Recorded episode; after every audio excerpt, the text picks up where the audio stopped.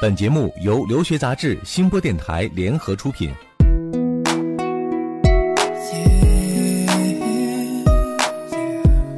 互联网第一留学节目《留学爆米花》，欢迎大家的再一次收听，我是长天，我是文老师。嗯，现在学生出国留学啊，比以前理智了很多哈，不仅要想怎么出去，而且要想回来之后怎么办啊？对，还有的人想在国外找工作。嗯，那比如说去美国留学啊，深造之后要留在当地工作，应该注意一些什么呢？嗯，那么今天我们就探讨探讨这方面的问题，给大家一些建议。留学爆米花粉丝福利来了！文老师工作室入学申请开始招生，留学咨询从业十四年，帮助数百位申请者成功留学。详情见微信订阅号“留学爆米花”。获取留学资讯，免费留学答疑，收听专属于你的留学公开课，大家都可以关注我们的微信订阅号“留学爆米花”。之前和很多去美国留学的学生有过交流哈，他们会有这样一个感受，就是，呃，留学的时间会过得非常的快哈，从一开始的懵懂无知到进入状态，再到各种各样的压力袭来，很快就到了最后的要找工作的时刻了。嗯，很多人会觉得还没有准备好。嗯，的确要留在美国工作哈，我们有一些准备，不是在找工作那一刻。才有用的，是要在之前的整个留学深造的过程，甚至你在选校的时候，对，就要去准备好的。今天文老师会给大家提出四点建议啊，希望这四点建议能够帮助大家更好的安排自己的留学生活，最终能够成功的留在当地，并且找到工作。那么给大家第一点建议呢，就是不是学校的排名越高，工作就一定越好找。其实学校的地点很重要。今天上午吧，我跟我一个学生在讨论这个选校的问题，啊，我说你肯定会问我，文老师，我这个成绩，呃，你给我前五十、前一百，怎么不给我选学校啊？嗯，实际上这个学生呢，他目标很明确，要在国外工作。嗯，那我说你在选校的时候呢？地点很重要，嗯啊，那么你结合了你的花费，还有你要找工作的这个特点，那你在选校的时候一定要选择大城市，就业机会多的，嗯，那我给你选的地方呢，确实排名靠前，但是这个地方并不是很利于就业。比如说去加州啊，或者说去这个佩珀代因啊，佩珀代因那个学校是一个超级贵族的学校啊，景色绝美，在那儿很多读书的都是非常有钱的。但是它这个区域里呢，并不是一个啊适合就业的地方，适合生活。还有一些学生呢，只看排名，觉得说我尽可能申请排名靠前的啊，那么。这个学校的位置啊，环境，比如爱荷华，那么爱荷华的排名也还不错的。那么它的水平线呢，能进到这个排名的学校，其实还是很好的。嗯。可是爱荷华这个地方呢，它属于一个小镇啊，爱荷华城这个地方呢，属于过得很安逸，那么它的就业机会非常少。那如果说你想从爱荷华去纽约、加州或者附近的芝加哥，这基本上都要坐飞机的。嗯。啊，或者开车就比较远了。那如果说找工作的时候，我会考虑，比如说。呃，我是一个纽约的这份工作，我会考虑就近的，因为这些人，比如说他的生活比较稳定，还有房子。那么我说今天给你打电话，明天能来面试吗？那你可能马上就来了，便利哈。对，很便利。我也会考虑你的稳定性啊，考虑你诸多影响你工作和生活的一些因素。那么你来了之后，不会因为哎呦没有找到房子呀，哎呀生活费太贵了，这个您看您这给我的薪水是不是太低了？啊，等等，包括他对当地的生活适应，可能都会影响他的工作。嗯，那我要是让你来面试一次，对你来讲是一个非常长途的旅行，那么可能也不会很便利、很方便，所以你可能就失去了这次面试的机会。嗯嗯，所以大家找工作还是就近。那你看到从我刚才讲到的这个例子来说呢，位置是非常关键的。那你要找那些，呃，相对来说，呃，工作机会比较多的，比如大家会考虑纽约啊，啊，或者是在德州的，比如达拉斯啊。或者是去加州的洛杉矶、旧金山以及芝加哥这些地区都属于比较热点的这个城市。那么在这些城市里面，排名固然很重要，但是你会发现啊，其实美国很大，学校也很多，好多地方的人呢，他只熟悉他这个州或者是他周边的大学。那有些学校呢，很多人他也没听过啊。那你会发现他熟悉他这个区域里，比如纽约，他可能你听说啊有哥伦比亚啊，然后你可能你说哎我有这个。我在阿拉巴马大学毕业的，但是可能美国人说，哎，我知道阿拉巴马州，但是阿拉巴马大学我也不是太了解啊。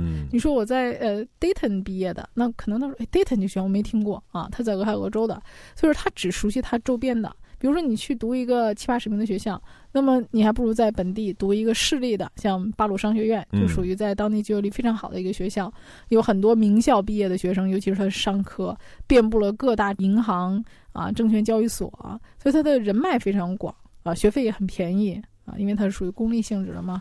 同时，像我们之前也提到的佩斯，它是在呃曼哈顿，它周边有七个呃证券交易所啊，它的这个实习的机会，还有接触到这些商界精英的这个机会都非常多。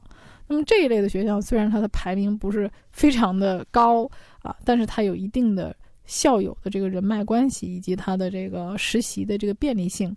那这样的学校呢，其实呃，如果你的目标非常明确要找工作，那这些学校其实你是可以重点考虑。嗯，这是我们今天给大家的第一个非常务实的建议哈，嗯，就是如果说你准备留学深造之后在当地找工作，那选校的地点是一个非常重要的因素。第二点呢，给大家建议就是在你找工作的时候，你要仔细思考一下，国外的工作真的适合你吗？一般来说，我们讲到哈，毕业之后能够留在国外工作，应该是那种很光鲜的，对，天天喝着咖啡啊，对，呃，时不时的可以有一些 social 啊，啊，有一些商务的活动啊。但实际情况是呢，在美国工作压力蛮大的，对，而且随时会被炒掉。嗯，所以这一方面可能是在我们之前做这个决定的时候，呃，考虑不是很多的因素，或者说我们主动会屏蔽掉的一些因素啊。对，真的，当你找工作的那一刻，这些。因素才又会被你重新想起。对对，高薪下面其实也有很大的一个风险。那么，嗯，其实，在美国加班是很正常的，好多人都觉得是朝九晚五的啊，就不让你随便加班的。实际上，大家的工作都挺忙的。经常我知道的很多学生，比如说做 IT 的或者做会计的，他们也是经常要加班加点的，甚至熬夜熬到呃一两点。因为美国的工作时间是非常灵活的。那他这种灵活，恰恰也就是说，对于时间上的，不像我们说每天工作七个半小时。有可能你会连续工作十二个小时，嗯，或者早晨七点多就要爬起来参加一个呃网络会议，没错，这都完全有可能。呃，都说纽约有这样一句谚语嘛，如果在纽约工作你没有被裁过员，就不要说你在纽约工作过。对，呃，是一句玩笑话啊，但也说明了这种呃压力背后的很强的不确定性。对对，而且好多的工作你会发现，越大的公司啊，他的工作越专。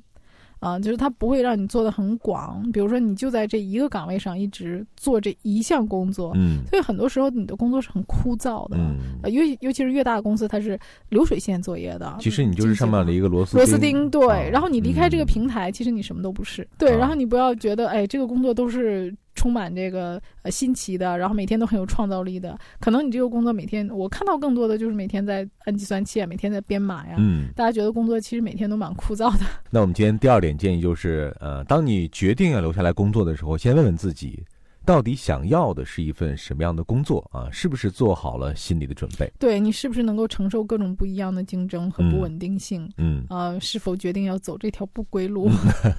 嗯。那除此之外呢，文老师？呃，心态我觉得很重要啊，心态决定一切。那我问了很多呃，在美国最后留下来工作的，还有回来的，其实你能看到，就是很多人在走之前，他有一个非常明确的规划。比如说他读本科，呃，读本科去的时候，他就想我在美国就是想要留下来。那么实际上他在大一大二的时候，他就参加各种实习啊、面试。那么他其实做了很多的铺垫工作。呃，那么那些。觉得可留可不留啊，有机会就留，没机会就不留了。然后你看他朋友圈，经常就是今天去坎昆去玩一下啦，明天去加州旅个游啦，后天又去跟朋友自驾啦，就各种玩啊，各种晒啊，各种 party，就是他也没有花心思在这个呃工作的准备上。所以你的心态很重要。如果说你真的是给自己背水一战啊，目标明确，我所有的事情我都要以这个为目标去努力的话。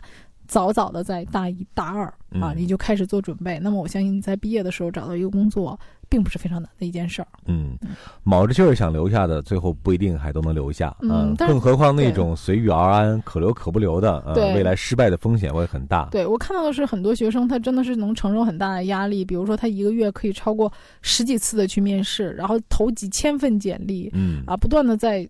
磨合尝试，说我为什么这个工作我没有得到？然后我的简历怎么改才能更好？啊，我的仪表、我的状态，我讲的这个呃，HR 问我的这些问题，我怎么回答会更好？甚至说去呃找啊，想方设法的去找，就是各个公司往年的这个面试题目。那最后一点我们要聊的呢就是怎么讲？留在国外，呃，人外有人，山外有山哈。对，你能嗯找到工作，你还得保证自己不被开掉，是吧？很多人也是，哎，工作一段时间之后发现不行，被炒掉了。就像我们刚才说的，你要是没被炒掉，你是来纽约工作的吗？嗯那你怎么才能保证你这个工作不被炒掉呢？那么就是说，你做的比别人更好，这是不够的。嗯啊、工作当中，中国人就是很很内向啊，嗯很很很 shy 啊。喜欢往后退。对，哈什么事情都要嗯观望啊，这可能跟我们从小受到的教育有关系。不要冒头啊，枪打出头鸟，就一定要观望，觉得哎要站好队，而且怕出错。啊对对，呃，就怕别人笑话。嗯那你看美国人他就不是啊，他有问题他就会问，然后有点子就会说出来。中国人就欠缺这一点，所以就是说你做的很好，这个不一定是最好，你要做的非常 super star，你一定是最特别的那一个，嗯你一定要感觉自己很 special。那么你有一些想法和一些观点，你就要马上提出来，跟大家共同的去探讨。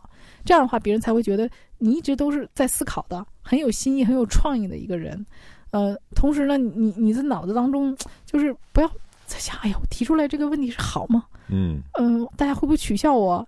不要想那么多啊，就是举手跟大家一起去探讨，而且就是你要找一切的机会跟周围的朋友啊，然后老师啊去多交谈。那么你会发现，就是说你踏出国门了，你要用一种比较陌生的语言在社交圈里面跟大家交流啊、沟通啊，那你要自己多去找机会跟别人谈。